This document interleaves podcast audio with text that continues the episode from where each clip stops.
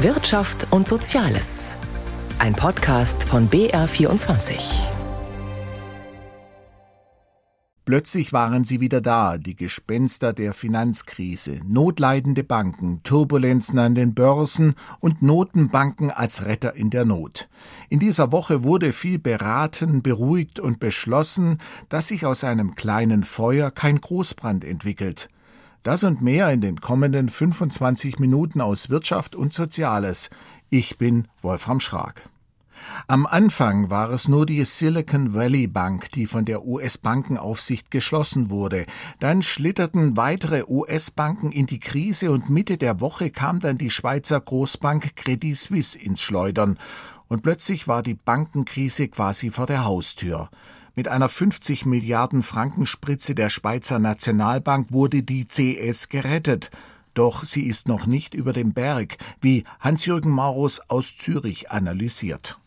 Die Nothilfe der Schweizer Nationalbank für die Credit Suisse erfolgte in buchstäblich letzter Minute. Nachdem die Aktie um 24 Prozent abgeschmiert war und stellenweise ein Rekordminus von 1 Franken 55 erreicht hatte, stand die zweitgrößte Schweizer Bank am Abgrund.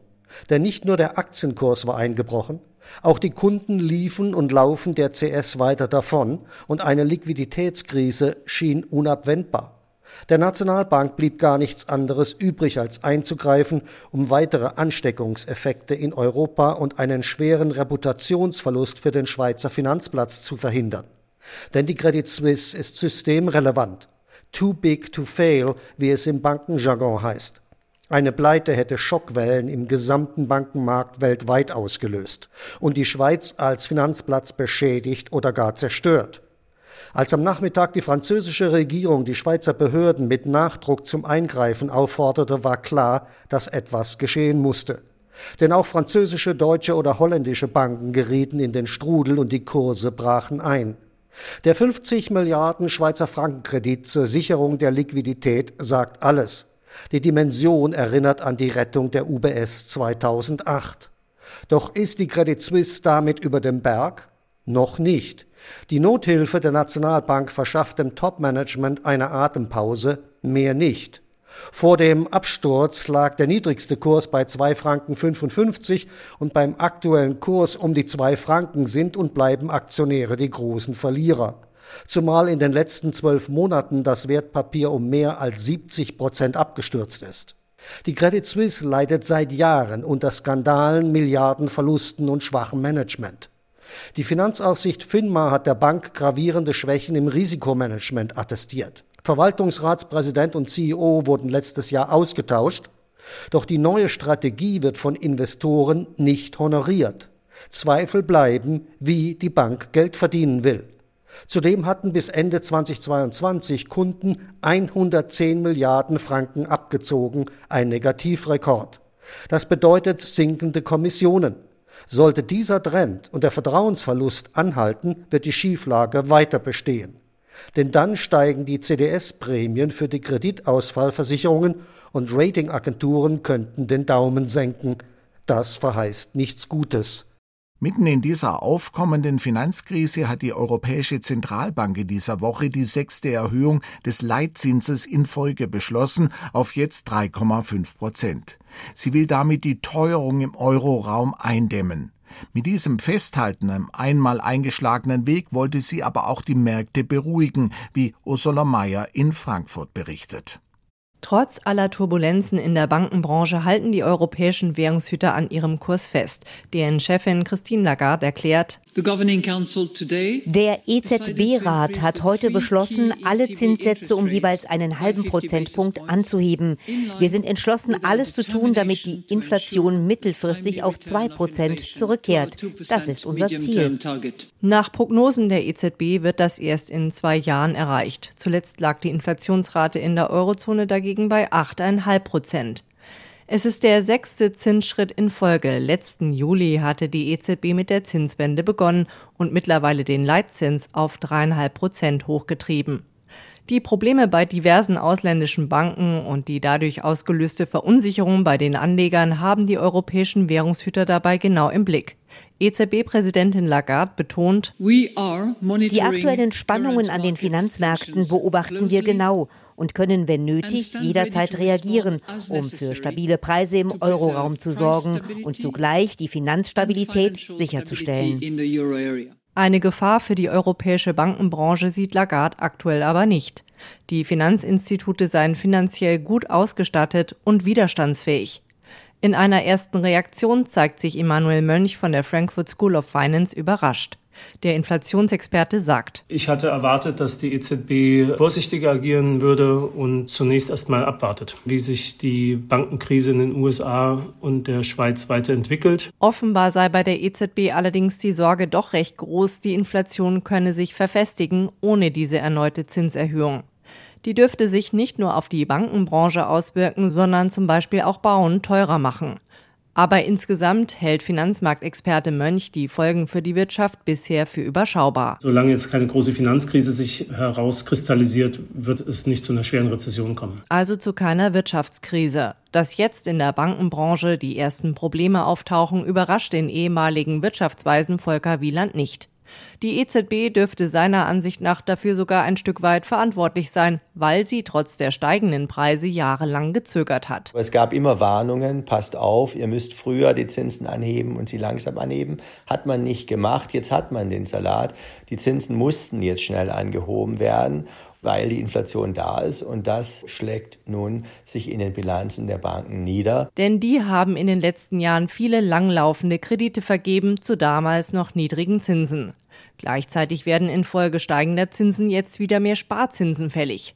Darunter leiden viele Banken und auch darunter, dass sie etliche Wertpapiere besitzen, die infolge der steigenden Zinsen an Wert verlieren. Der Frankfurter Experte für Geldpolitik Volker Wieland sagt, Jetzt sind letztendlich zunächst mal die Aufseher gefordert, die natürlich umgehend eingreifen müssen, wenn eine bestimmte Bank ins Wanken kommt. Bei der deutschen Finanzaufsicht BaFin heißt es, die Aufseher würden bisher nur einige kleinere Banken eng begleiten. EZB-Präsidentin Christine Lagarde versuchte also zu beruhigen. Trotzdem bleibt für die Banken aber ein Problem, ein Mix aus hoher Inflation und steigenden Zinsen. Felix Linke mit Einschätzungen. EZB-Präsidentin Christine Lagarde beschwichtigte die Presse nach der geldpolitischen Sitzung des Zentralbankrats, die höheren Zinsen sollen die Inflation bekämpfen, die zu lange zu hoch bleibe, so Lagarde. Von negativen Auswirkungen auf Banken im Euroraum sollte kaum die Rede sein. Ganz anders war das zuvor auf einer nicht öffentlichen Sitzung der Eurogruppe mit EZB-Vizepräsident Luis de Guindos, wie die Nachrichtenagentur Bloomberg aus Teilnehmerkreisen erfuhr, warnte de Guindos die anwesenden Finanzminister der Europäischen Union vor den Risiken, die steigende Zinsen auch für einige europäische Banken mit sich bringen. Insgesamt sei das Zinsrisiko weit geringer als für die US-Bankenindustrie, wo die Silicon Valley Bank und einige Regionalbanken den Sparern ihre Einlagen nicht zurückzahlen konnten und von der Notenbank Fed gestützt werden mussten. De Guindos warnte die Minister vor Selbstgefälligkeit. Ein Verlust an Vertrauen in die Banken könne eine Ansteckung auslösen. Die EZB könne nicht ausschließen, dass auch in Europa einzelne Kreditinstitute wegen ihres Geschäftsmodells gefährdet sind. Das Treffen fand noch vor dem Absturz der Schweizer Credit Suisse statt, die zu den 30 größten Banken der Welt zählt und als systemrelevant gilt. Kurz vor der Sitzung des EZB-Zentralbankrats stellte die Schweizerische Notenbank der Credit Suisse 50 Milliarden Schweizer Franken als Notkredit zur Verfügung und entschärfte damit die Situation. Doch worum ging es? Nach der Finanzkrise waren die Euro-Zinsen seit 2008 nur gefallen. Sechs Jahre lang bis 2022 blieb der Leitzins sogar auf Null. Dann kam es zu einer dramatischen Wende wegen explodierender Preise durch den Ukraine-Krieg mit bislang sechs großen Zinserhöhungen in Folge bei der EZB. Die Banken hatten vorher wie gewohnt die Sparguthaben ihrer Kunden vorwiegend in festverzinslichen Anleihen angelegt, die ebenfalls wenig Zinsen, aber dafür Kursgewinne abwarfen. Mit der Zinswende kehrte sich das um, die Anleihen verloren dramatisch an Wert und sind bis zum Ende ihrer Laufzeit nur noch mit Verlust zu verkaufen. Bei den Sparkassen wäre das im Schnitt erst in vier Jahren. Allein die hätten 7,8 Milliarden Euro verloren, wenn sie alle ihre Anleihen Ende 2022 hätten verkaufen müssen, was aber sehr unwahrscheinlich ist. Ähnlich ist es bei den Volks- und Raiffeisenbanken. Sollten nun ähnlich viele Sparer und Anleger wie bei Credit Suisse oder bei der kalifornischen Silicon Valley Bank ihr Geld zurückfordern, kämen auch deutsche Banken und Sparkassen in Schwierigkeiten. Sie müssten Verluste aus ihren Anlagen realisieren, um die Kunden abzufinden. Die hätten häufig sogar allen Grund dazu, die Bankverbindung zu wechseln, weil die Sparguthaben bei den meisten Instituten immer noch miserabel verzinst werden. Deutsche Sparer müssten also aktiver werden, um ihre Situation zu verbessern. Das waren Anmerkungen von Felix Linke. Der Autobauer BMW hat sein Ergebnis präsentiert. Im vergangenen Jahr gab es wegen Sondereffekten im China-Geschäft einen Gewinnsprung. Dieser dürfte sich aber 2023 nicht wiederholen. Allerdings rechnet der Konzern mit einem weiteren Wachstum, und zwar mit großen SUVs und Elektrofahrzeugen. Und deren Batterien sollen auch in Bayern produziert werden, wie Gabriel Wirth berichtet. Ein Großteil des Rekordergebnisses im vergangenen Jahr kommt wieder aus China. Wie viel genau? Darüber schweigt sich BMW aus. Allerdings sind die Werke in Shenyang mittlerweile größer als das US-Werk Spartanburg bzw. das Werk in Dingolfing. Und die Münchner setzen weiter auf China, trotz der dortigen politischen Entwicklung. Auf die Frage, ob die Risiken nicht mittlerweile hier zu hoch seien, antwortete Konzernchef Oliver Zipse: Wir sollten hier nicht zu viel spekulieren. In Summe gibt es aber in ganz Asien Chancen, nicht nur in China. Denken Sie an Japan, denken Sie an Korea, denken Sie an Südostasien, an Indien, an Thailand, an Malaysia. Ich denke, ganz Asien muss man summarisch betrachten. Der Plan von BMW ist es, die dortige neue Mittelschicht mit modernen Fahrzeugen zu versorgen. Das könne zum Klimaschutz beitragen, so Zipse.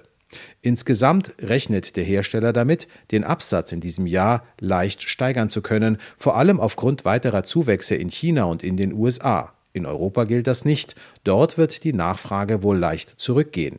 Trotzdem bleibt Deutschland der Heimatstandort des Unternehmens, Bayern sei das Herz von BMW, so Zipse. Und im Freistaat hat der Autobauer Großes vor. Im Landkreis Straubing-Bogen plant BMW ein großes Werk für Hochvolt-Batterien für seine Elektroautos. Doch dieses Vorhaben findet nicht nur Zustimmung, Umweltschützer und Anwohner wehren sich gegen den Flächenfraß, so ihr Vorwurf.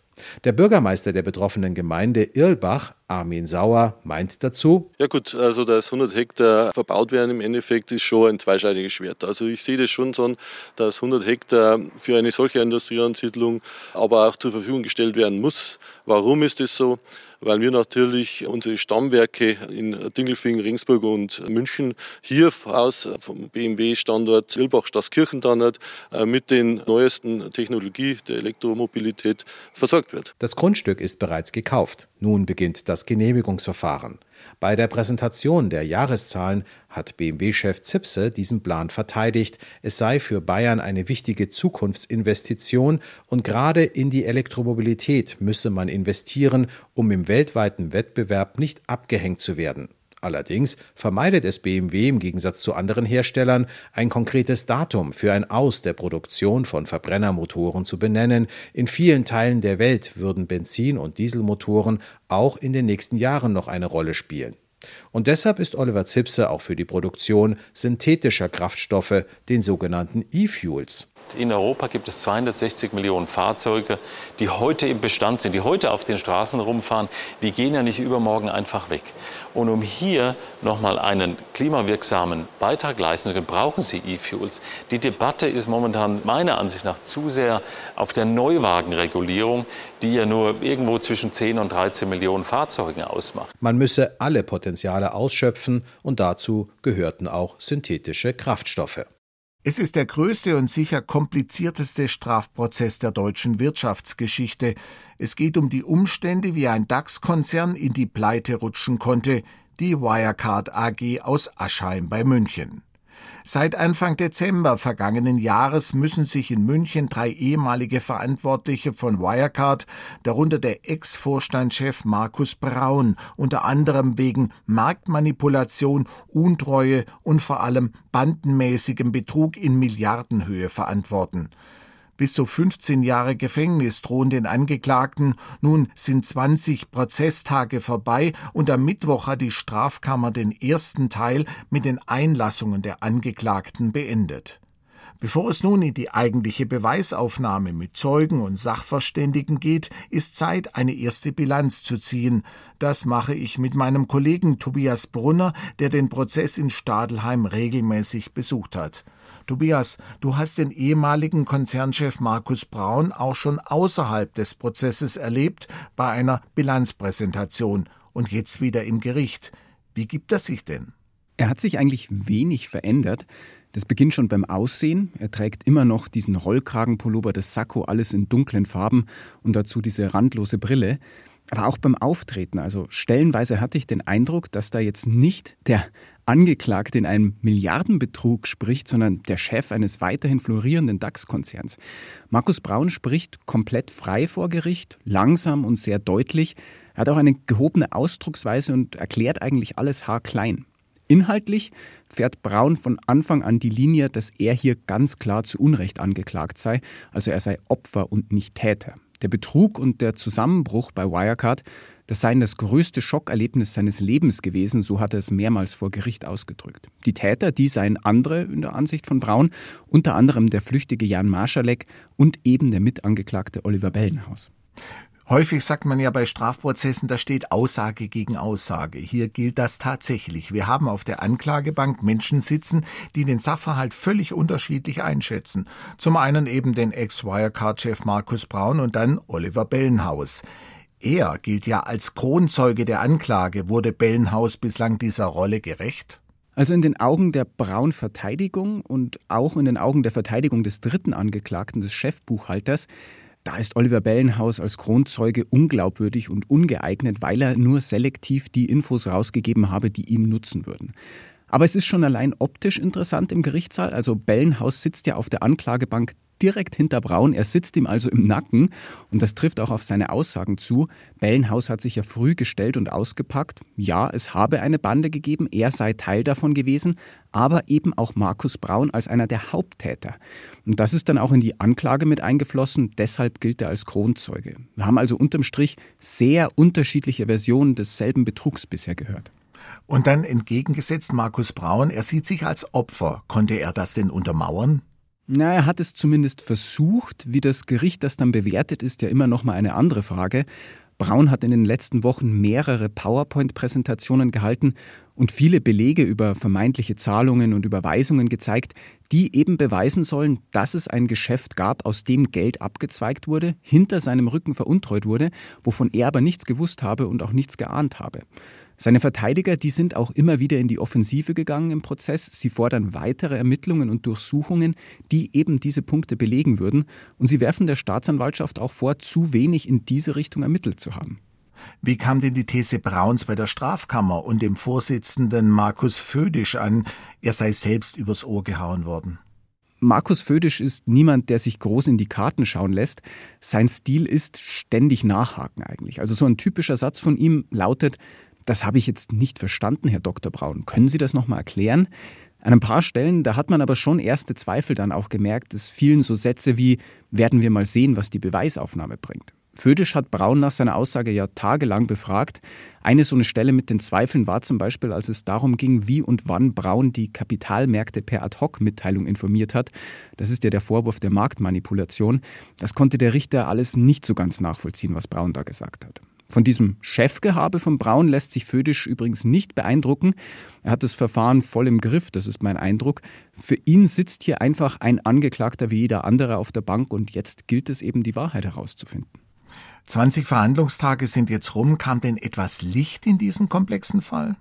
Das klingt jetzt vielleicht etwas hart, weil der Prozess ja inzwischen schon seit Dezember geht, aber ehrlich gesagt sind wir jetzt noch nicht so viel schlauer als vorher. Also wir haben einfach Aussage gegen Aussage. Und für mich war es teilweise auch so, dass ich mir die Aussagen oder Statements der Verteidiger angehört habe und danach gedacht habe, aha, interessant, in sich klingt das jetzt alles erstmal schlüssig und dann hört man sich die nächste Aussage an und denkt sich wieder dasselbe. Also deshalb bin ich auch ziemlich gespannt, was dann die Zeugen eben vielleicht in den nächsten Monaten zur Aufklärung noch beitragen können. Mindestens 100 Verhandlungstage sind insgesamt angesetzt. Da gibt es ja auch da noch einiges zu berichten. Das war Tobias Brunner, der für uns den Wirecard-Prozess beobachtet. Vielen Dank. In dieser Woche war es wieder einmal soweit. Der Warenhauskonzern Galeria in Essen, besser bekannt mit seinen Marken Karstadt und Kaufhof, gab nach der Insolvenz bekannt, dass er 52 der 129 Warenhäuser schließen wird. Das wurde im Laufe der Woche zwar etwas nach unten korrigiert, aber das Problem nach der zweiten Insolvenz seit 2020 bleibt eigentlich gleich. Das Geschäftsmodell Warenhaus könnte am Ende sein, meint Hans-Joachim Viehweger. Kaufhof, Karstadt, fast jeder kennt die Namen. Manche können sich sogar noch an Hertie erinnern. Doch die Namen kennen und dort einkaufen, das sind zwei verschiedene Dinge. Unser Einkaufsverhalten hat sich massiv verändert. Nicht nur, dass viele dem Onlinehandel den Vorzug geben, trotz aller negativen Auswirkungen auf die Umwelt, auch die Kaufhäuser selbst haben sich verändert, sind zu Shoppingcentern geworden, bei denen sich das unternehmerische Risiko auf viele verteilt. Galeriehäuser dagegen gelten häufig als zu groß, um die Kosten erwirtschaften zu können. Wer jetzt den Niedergang von Galeria mit der Schließung weiterer Filialen beklagt, muss sich also überlegen, wie das eigene Einkaufsverhalten aussieht. Gegen den Markt, und der Markt, das sind nicht irgendwelche finsteren Mächte, das sind vielmehr wir alle, gegen den Markt können Unternehmen nicht erfolgreich sein.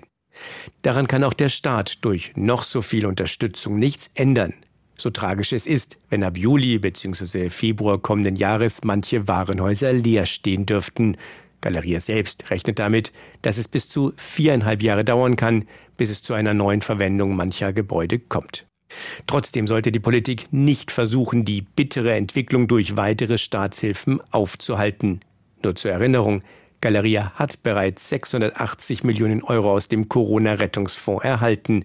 Kredite, von denen der Galeria-Vorstand glaubte, dass den Steuerzahlern weder ein Risiko noch ein Nachteil erwachse.